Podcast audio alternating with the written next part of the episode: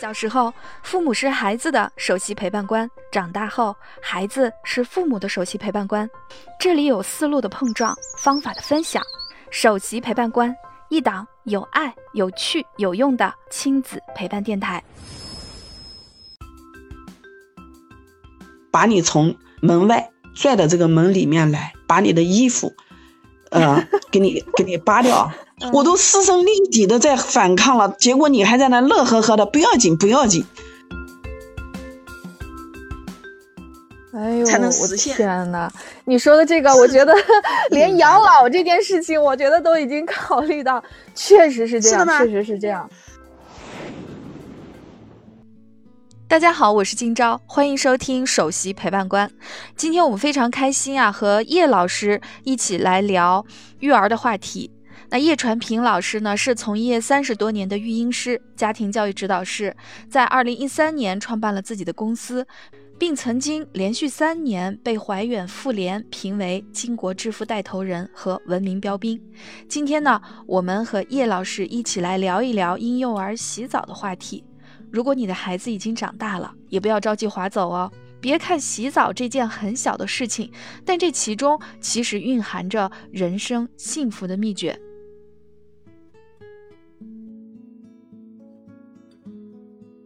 你不管是选择什么样的环境啊，你你是在医院洗也好，在家洗也好，还是到专业的母婴店去洗也好，就是我们都说理解万岁，我们理了解新生儿吗？有没有我们在给宝宝洗澡的过程中，宝宝害怕、恐惧？如果这个宝宝三个月之前没有接触过这个人，没有接触过这个环境，他到那里面。生人一一扒衣服啊，金老师，我可以这样说，比如说你经过一个美容店，我我就把小宝宝的这个场景转换为我们成人，啊，你经过一个高级美容店，店老板呢就派了两个，呃，就是体力比你大的人，把你，呃，我们这一下这个过程是没有沟通，就是把你从门外拽到这个门里面来，把你的衣服。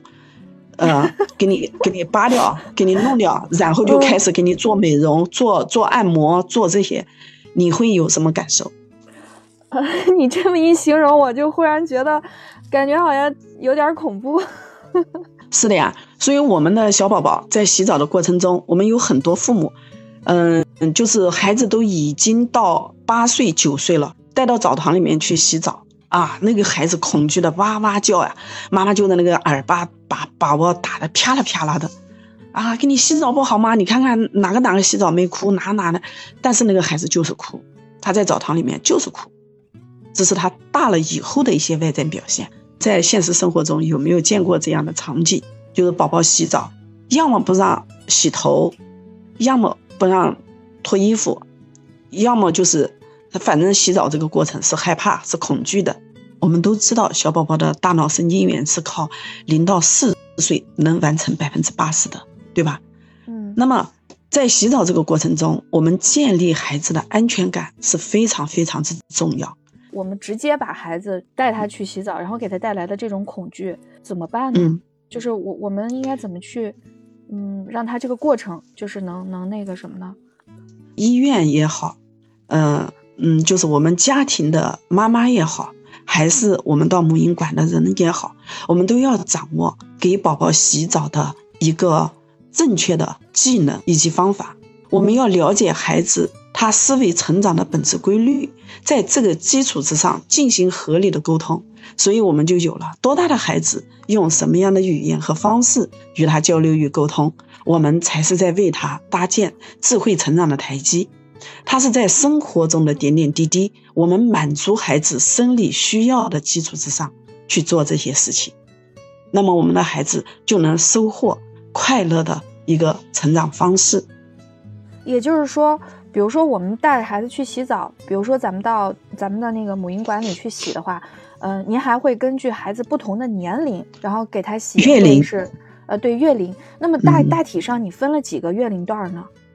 就是每个一个月、两个月、三个月、四个月，每个月龄不同的孩子，我们的语言话术、沟通方式和从他进门到我们接过宝宝，到脱衣服，到下水，一直到洗好、穿好衣服，就是洗澡的过程以及穿好衣服交到我妈妈手里这些过程的话术，我们都是要。您能给我举个例子吗？比如说三个月的，您您大概会三个月的宝宝流程？嗯，对，你会怎么说呀？怎么接他？嗯嗯，比如说三个月的宝宝，我们是分陌生客户和熟悉的客户。比如说这个宝宝和我很熟悉的了，嗯，这个很熟悉的了，我们就要说，哎呦，宝宝，欢迎你今天又来洗澡了。我们要给他以微笑和温和的语言跟他打个招呼。妈妈呢就要配合，嗯，就是我运用到了前提提示，预先约定前提提示。就是说，我说宝宝妈妈，你下一次抱宝宝来洗澡，比如说在昨天晚上，你就可以说宝宝妈妈明天带你去婴儿馆去洗澡，第二天早晨重复约定，好，然后到我们这里，我们的沟通就是一个很好的一个沟通技巧啊，宝宝欢迎你今天又来洗澡了，啊，这是我们和孩子的一个沟通，沟通好过以后，我们。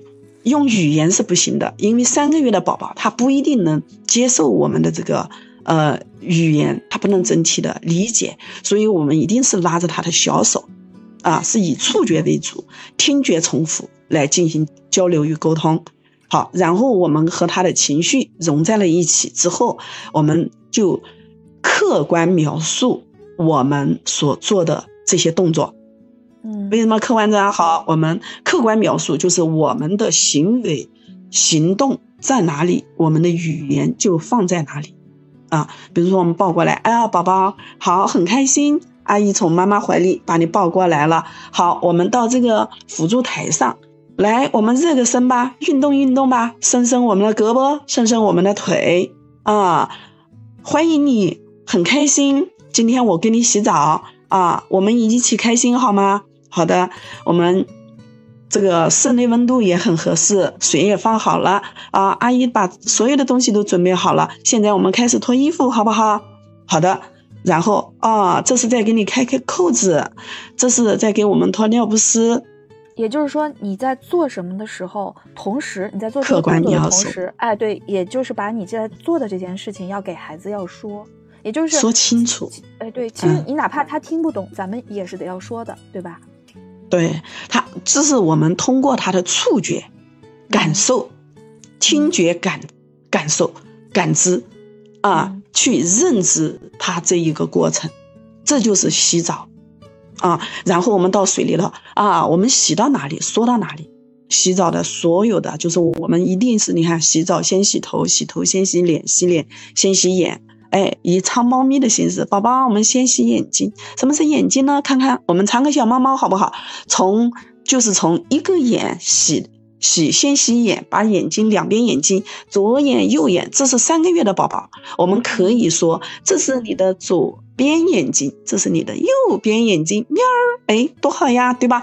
爽不爽？啊，我们再来一下，这是我们的脸蛋，这是我们的额头、脑袋、耳后、耳根。脖颈、胳肢窝，我们洗到哪里，说到哪里，和他沟通交流，看着他的眼神，照顾着他情情绪，然后我们下水就说，你看这是水，这是温水，这个在温水里，我们感觉怎么样呀？飘飘荡荡，是通过他的触觉，我们去客观描述，夯实他的感知与认知基础。也就是说，其实孩子，嗯，在这个体验的过程中，我我能感觉到，就是你在说，然后呢，他呢，就是在在感受，在感受，然后在感受，而且呢，你还在用语言告诉他这个感受是什么感受，对吧？对。那么他的这种接收就是特别全面的一个一一一个接收了信息。所以起早其实涉及到他对自己身体的感知，对环境的感知，其实还有对人的感知，对不对？如果我们成人就是今天是我洗的，明天是他洗的，我们这个模式都是一样的情况下，我和其他人的手法，它的力度是不一样的。但是宝宝在这个时候脑神经发育，他是特别特别敏感，他能感受到的。三个月的宝宝，他能感受到我的面孔和其他人的面孔不一样。为什么今天换人了？所以我们在这个过程当中也要去和他描述，哦，宝宝，你上一次来洗呀是那个叶奶奶给你洗的，这一次呢我是一个张阿姨，我们那里手法有点不同，对不对？宝宝，你感受到了，你真优秀，你既愿意让叶奶奶洗，也愿意让张阿姨为你洗。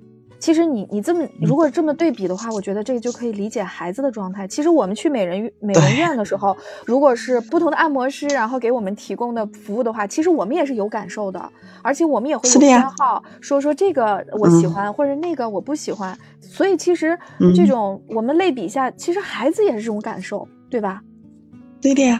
所以我们说，我们在说孩子的广泛适应能力和广泛接收能力。让他更好的去适应变换的环境和变换的人。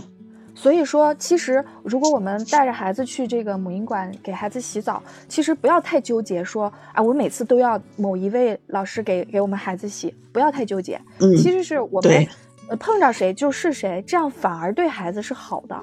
但是这个其中关键，我觉得就是有你刚才说的，就是我们的这个，呃，育婴师他必须得去了解，要要这么去说，包括他得知道，哎，这个宝宝有这样一个适应的过程啊，而不是说拿来然后就扒衣服就开始洗。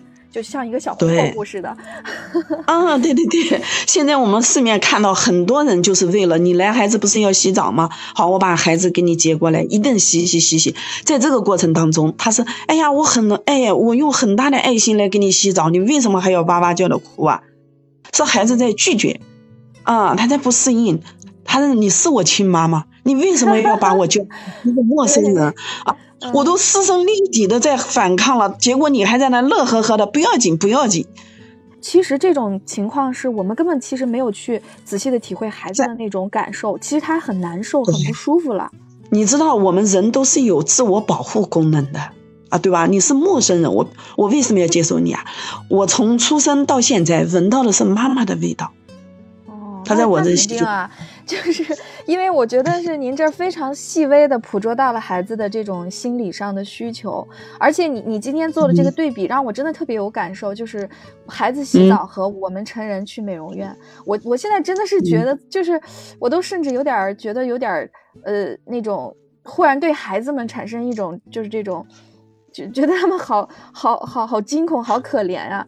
嗯，被猛然带到一个这样陌生环境，然后就拔了衣服，然后就就开始洗，觉得，是吧？所有的前提，所有的东西都没有，我们把前面所有的东西都省略了，所以才有了孩子不愿意洗澡的这样的一个外在表现。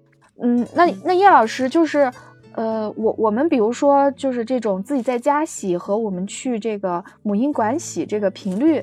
呃，大大体上我们应该是怎么样一个安排呢？这个呢，是我们就是根据孩子的月龄来的。那么新生儿期，我们的小宝宝他体质是很弱的，我们最好是在家洗，嗯，就是每天一次洗澡。而每一次洗澡呢，我们都要告诉他刚才我所说的我们的前面的提示，然后再操作。啊，洗到每一个部位，我们都要用语言客观的描述出来。就是每天一次，这个是月龄是多大的？二十八天以内的。啊，也就是二十八天。新生儿期。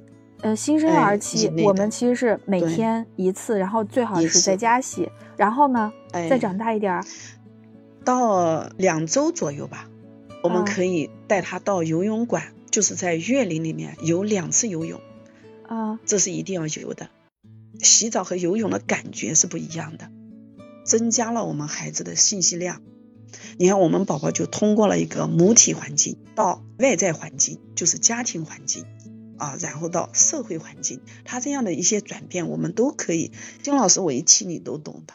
对他有一个适应的这样的一个好处，就是你要是说你这孩子就天天在家，从来没有抱出去过的话。就是到时候你往外抱的时候，这个孩子就可能会有特别多的，就是不适应的，嗯，抗拒的等等的这些反应。但是如果你从孩子这种循序渐进的，然后让孩子逐渐的去接受外部的环境，其实对孩子未来说，这个环境适应性是非常好的。三个月以后就是每周一次，然后这样最好是要持续多久啊？就是到几岁啊？嗯，他到三岁更好。呃，游泳。呃，和洗澡啊，和就是其他的，他有，就比如说我我你像洗澡的话，我我我就在家就可以洗了。然后包括游泳，我其实以前一直对这个也是有疑问的啊，就是我每次看那个孩子不是脖子上戴一个那样的套的脖圈，哎，对对对，然后去游，怕伤他的颈部神经是吧？就是就是第一呢，我不知道这个东西对孩子到底有多大意义。然后呢，第二就是这些东西会不会伤害他？反而我看有些孩子憋的那个脸红红的那样。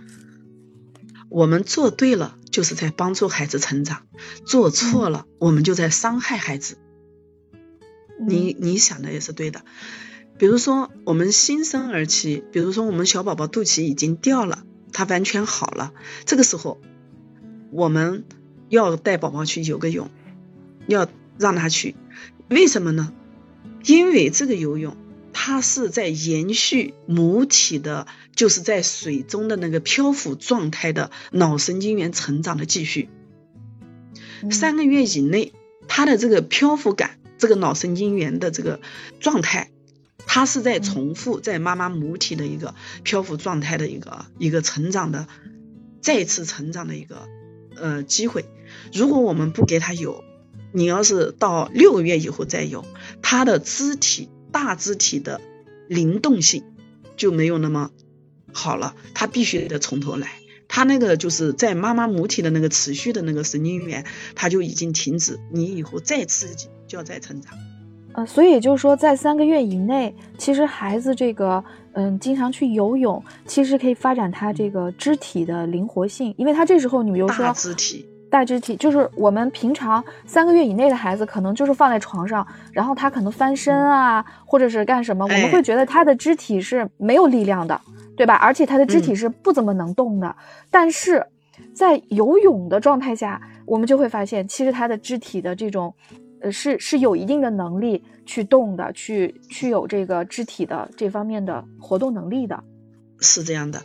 而我们的小宝宝身上是软的，为什么？由于脑神经元不会用，他的指挥不到位啊。这个他是需要我们从外界的刺激，合理刺激。那个游泳呢，就是讲我们讲这个时候小宝宝他在妈妈肚里都是胳膊腿，它是都是呈曲曲状的，嗯，对吧？你看它是有关节的地方都是蜷着的，包括头颈部，所以你要想让他的肢体展开。金老师，来，你拉伸一下你自己的双肩，你是不是很舒服？你的脑神经元是不是得到了动态，对吧？对。所以，我们给宝宝就是讲，把它放在水里面，它还正在妈妈肚里的那个漂浮状态，它一撑胳膊是水，一撑腿是水，它的触觉安全感就有了。这个时候，我们就告诉他，宝宝，你是在温水里啊，我们这个就叫游泳，前提这个水温，新生儿期。三十八度，它慢慢下降到三十六度。OK，我们的就是那个体温调节系统也得到了刺激与发展。嗯。第二，水深，水的深度是关键。刚才是很多很多家长，包括现在的网络都在说，这个新生儿呃，这个婴儿游泳，呃，伤这个小宝宝脖子卡一个那个游泳圈是不舒服的。所以这就是水深度的一个问题。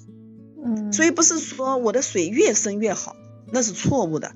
你水一旦深了，宝宝的脖子就是掉在水里面，他不能蹬脚，一蹬脚自己的颈颈部就被拉了一下。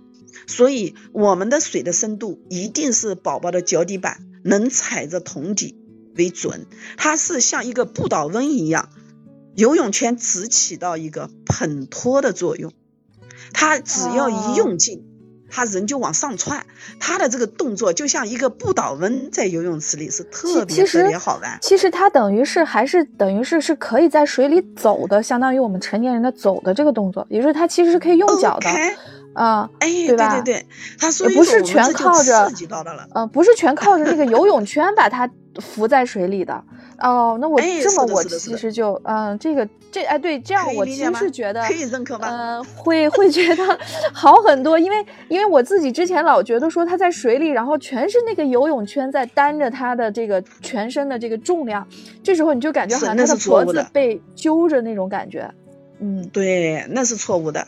所以我们一定要让它以不倒翁的形式，那个游泳圈它只起到一个浮托它的一个作用，它只要在里面飘起来一难受，它的应激反射，这是我们脑神经元成长最关键的时期，它的一个应激反射，它的脚就伸开了。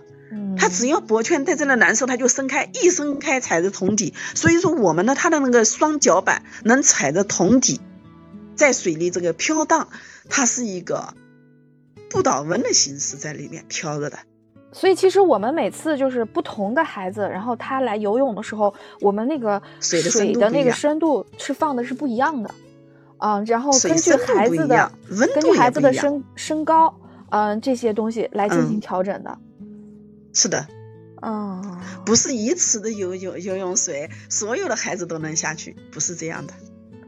哦，我之前我之前就有时候就感觉到好像有些游泳的时候，就是那就一池水，然后呢这个孩子进去，然后扑腾一会儿，然后再换一个孩子进去扑腾一会儿，嗯，那是错误的。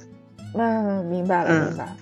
然后我觉得刚才我我们就是说到的是，呃，游泳啊，然后以及洗澡啊，我觉得就是在这个游泳管理的这一部分，我觉得已经非常好了。然后我也我自己也是头一次听你去分享这些东西，也也是也是觉得很有收获啊。然后呃呃，我现在就是想，就是我们我们再聊一下，呃。你看，刚才我我通过听你说咱们在游泳馆里给孩子安排的这个洗澡，包括游泳的这些细节，我都觉得是特别有启发。然后我就特别想听您说一说，那家长如果说我是一个妈妈或者一个爸爸，我在家里给那个新生儿然后来洗澡，以及或者说不同的月龄的孩子来洗澡的时候，我我该怎么做？我有哪些要注意的呢？嗯，嗯，还是那几个步骤。我们给宝宝洗澡之前呢，有个邀约，在一周岁以内，都是我们在为他服务，我们在为宝宝服务。第一步就是呃前提约定，嗯，重复约定，然后到实现约定，然后回复。回复呢就是这样，宝宝，我们妈妈今天客观描述今天的事情。这个金章老师，你你你懂的，我就不重复了。他的这个流程就应该是这样的，也也就是说，一周一周岁以内的这些孩子，其实我们的步骤就是洗澡的步骤。第一，我们要注意就是一个对孩子的这种邀约。这个邀约呢，其实是里边有四个，就是。这样的步骤，然后第一个就是前提约定，就像你刚才说，洗之前的前一天，我可能先要给孩子说，哎，明天妈妈要给你洗澡了，或者说，然后第二个是要重复约定，就是到了当天你要说，哎，今天我们要洗澡了呀，然后呢，实现约定就是我们洗了，然后洗完了之后还要还有一个回复，就洗完了说，哎，我们刚才洗澡了，你感觉怎么样？再跟他去聊，所以就是说，我们在给孩子洗澡的时候。有有一个这样邀约的心态，就是我们先要有一个这样的逻辑，要前后让他首先对洗澡这件事情，然后有一个这样的认知，对吧？对，形成他的一个思维，就是对洗澡这件事情的一个认识。哎，啊，然后一周岁以上，嗯，我们就要延伸了。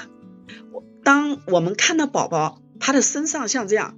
乱鼓哎！你看我们大了嘛，可能就是比如说像现在的冬天，一周岁以后的孩子，我们可能就不是一天每天给他洗澡了，或许是三天或者是五天给他洗一次澡。比如说我也想给宝宝洗澡了，但是我们呢就看到宝宝这个身上像这样乱鼓哎，就是讲他身上有痒痒的感觉，然后我们就可以做前提提示，就是说，哎，宝宝。妈妈看见你刚才这个样子，是不是你身上有点痒痒的，不舒服呀？对吧？嗯啊嗯，那么妈妈给你洗个澡，就是通过他不良的反应，我们客观描述这件事情，然后再给他进行洗澡。那么到了一周一周半，他的语言能出来的情况下，那么你就可以引导宝宝，你做宝宝这样要洗澡的动作。嗯，宝宝，妈妈要洗澡了。你看，妈妈身上痒了。到三周岁的时候，我们就要说，妈妈要洗澡。妈妈，我看你痒痒了，我们明天要到澡堂去洗澡吧。宝宝，我们洗澡要带哪些东西？这个我们一次那次也有一个玩笑，他的小的来我这来洗，我我用这种方法去培育他，大的时候，他讲叶老师，我昨天按你的方法做了哈呢，我说默默哈呢，明天我们要带，嗯，你要洗澡了吧？我们都去洗澡，我们洗澡要带哪些东西呀？我们要带弟弟哈呢，我要你看，你平时输入的信息洗澡要带弟弟，所以他就要带弟弟，那是不是要带洗护用品，要带换洗衣服，要带搓澡巾啊，对吧？我想你这个是我们随着他月龄，所以说我们说在洗澡游泳的过程中，在这个他成长的过程中，我们不断的去迈这个台阶，不断的去随着他的月龄，以至于到了七岁八岁的时候，妈妈，你是不是要去洗个澡呀？今天我们一起去洗个澡，我来给你搓一搓脊背，未来我们才能收获一个孝顺的孩子。哦，你说这个，我其实是。我其实是忽然有一点恍然大悟的感觉，就是因因为你刚才 对你刚才说到，就是关于孩子长大了以后，就是有些他出现拒绝或者不喜欢的行为，我我就是那种特别激烈的，我倒没见过，但是我见过很多小孩子是不喜欢洗澡的，就是他是不喜欢，没有这个洗澡的意识，就是觉得好像是说，呃，那个。没有说自发的说，哎，我痒痒了，或者是我觉得是呃过了有有些什么表现了，我应该自发的去洗澡。甚至你刚才提到说，我还能关注到妈妈是不是 该洗澡了。我觉得这些先都别提妈妈，就是自己可能都痒痒了，甚至是说都已经很不舒服了，但是呢，孩子也没有说我要主动去洗澡的这个意识。我觉得这个可能很大的一个原因就是你刚才说的，就是我们大部分家长其实包括我自己，我都有这个感觉。小的时候，在孩子去洗澡的这个过程中，好像没有没有你说的说这个邀约的过程，说是呃怎么，包括从他自己的这种不良反应，说痒痒等等这种，去帮他去发现是不是要去洗澡。这个逻辑思维线，嗯，对，好像我们比如说我们大人有一个洗澡的频率，或者是我们给自己定下一个，我该让孩子。比如说三天我就给他洗一次，或者五天我给他洗一次，然后到了点儿我好像就去给他洗了，就成为一个成为一个这种像我们的工作表一样。被动成长的啊，对对对，就我们没有说去呃想没有从来没有产生过想跟他去商量一下，哎，你是不是该洗澡了？你是不是不舒服了？所以在不舒服的情况下，你该去洗个澡？好像不是，是说啊好，今天我们到了洗澡的时间了，所以我们去洗澡。所以孩子长大了以后就会出现的情况是。其实他他就我们感觉是他懒，但实际上他是对洗澡这件事情没有一个就是完整的认知，包括对自己的护理的概念其实没有的。对，所以我喜欢和你聊，就是我们在这个过程当中，呃，其实我的目标吧，我感觉到我们六岁就完全可以实现。哎，妈妈，我的身上都痒痒了，你的身上痒不痒呀？我们是不是要去洗个澡呀？妈妈说：“嗯，我感觉是的。哎呦，宝宝，你一提醒我，确实要洗个澡了。感谢你的提醒，啊，感谢你的提醒。那么我们明天就去洗个澡吧，好不好？啊，就是。那么我们就要带让宝宝为我们整理衣服，啊，整理我的衣服。我们如果家庭的东西放的有秩序的情况下，宝宝就知道在什么地方要拿什么东西，要放在哪里，我怎么拿，带着妈妈去洗澡。”最终才能实现。当我们老去的时候，他才在工作岗位上想到：哎，今天我妈妈要洗个澡，我得抽点时间回家给妈妈洗个澡。哎呦，才能实现。天哪！你说的这个，我觉得 连养老这件事情，我觉得都已经考虑到，确实是这样，确实是这样。我所有的生活细节都是我的孩子在提醒我，都给我提示，而不是我去提醒他。对，其实它是有一个过程的，就是大体上说，比如说他小的时候是一个适应，去了解，哎，我们得让他去了解洗澡的这样过程。比如说在他的其实两周岁以前吧，其实都是这样一个过程。然后等到他三周岁到六周岁这段时间，是一个渐渐产生自觉的这样一个过程。嗯，然后包括去了解洗澡，我都需要有哪些工具，然后都是哪些过程。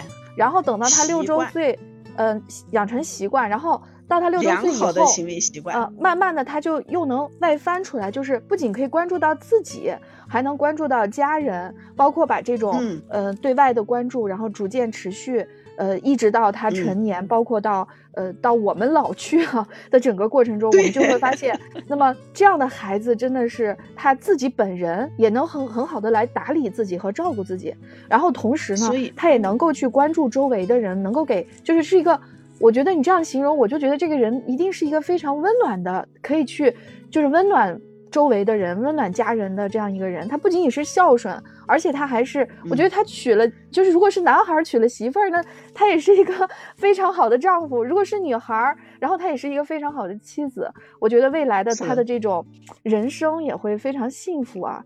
我觉得这个太赞了，就是小小的 一件洗澡的事情，然后哎呀，真的很有感触啊！你这么一说。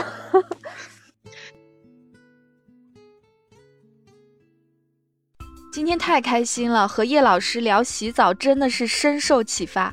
咱们家的宝贝儿喜欢洗澡吗？小的时候洗澡可以帮助孩子适应环境，长大了洗澡促进孩子建立好习惯，成年后洗澡可以塑造温暖的人格。这个结果真的是万万没想到的，深深的感觉到人只要把一件事情做好做透，就是很了不起的事情了。生活即教育，其实我们作为父母，能在家里从这一点一滴去培养孩子，就是很了不起的成就呢。今天我们说到洗澡前要进行邀约，除此之外，成就一个魔性的洗澡还有什么秘诀呢？我们会在下期中揭秘，欢迎继续收听。今天的话题我们就先聊到这里，感谢你的收听，希望今天的话题对你有启发。我是今朝，如果你有什么想讨论的话题，在评论区留言告诉我，我们下期再见。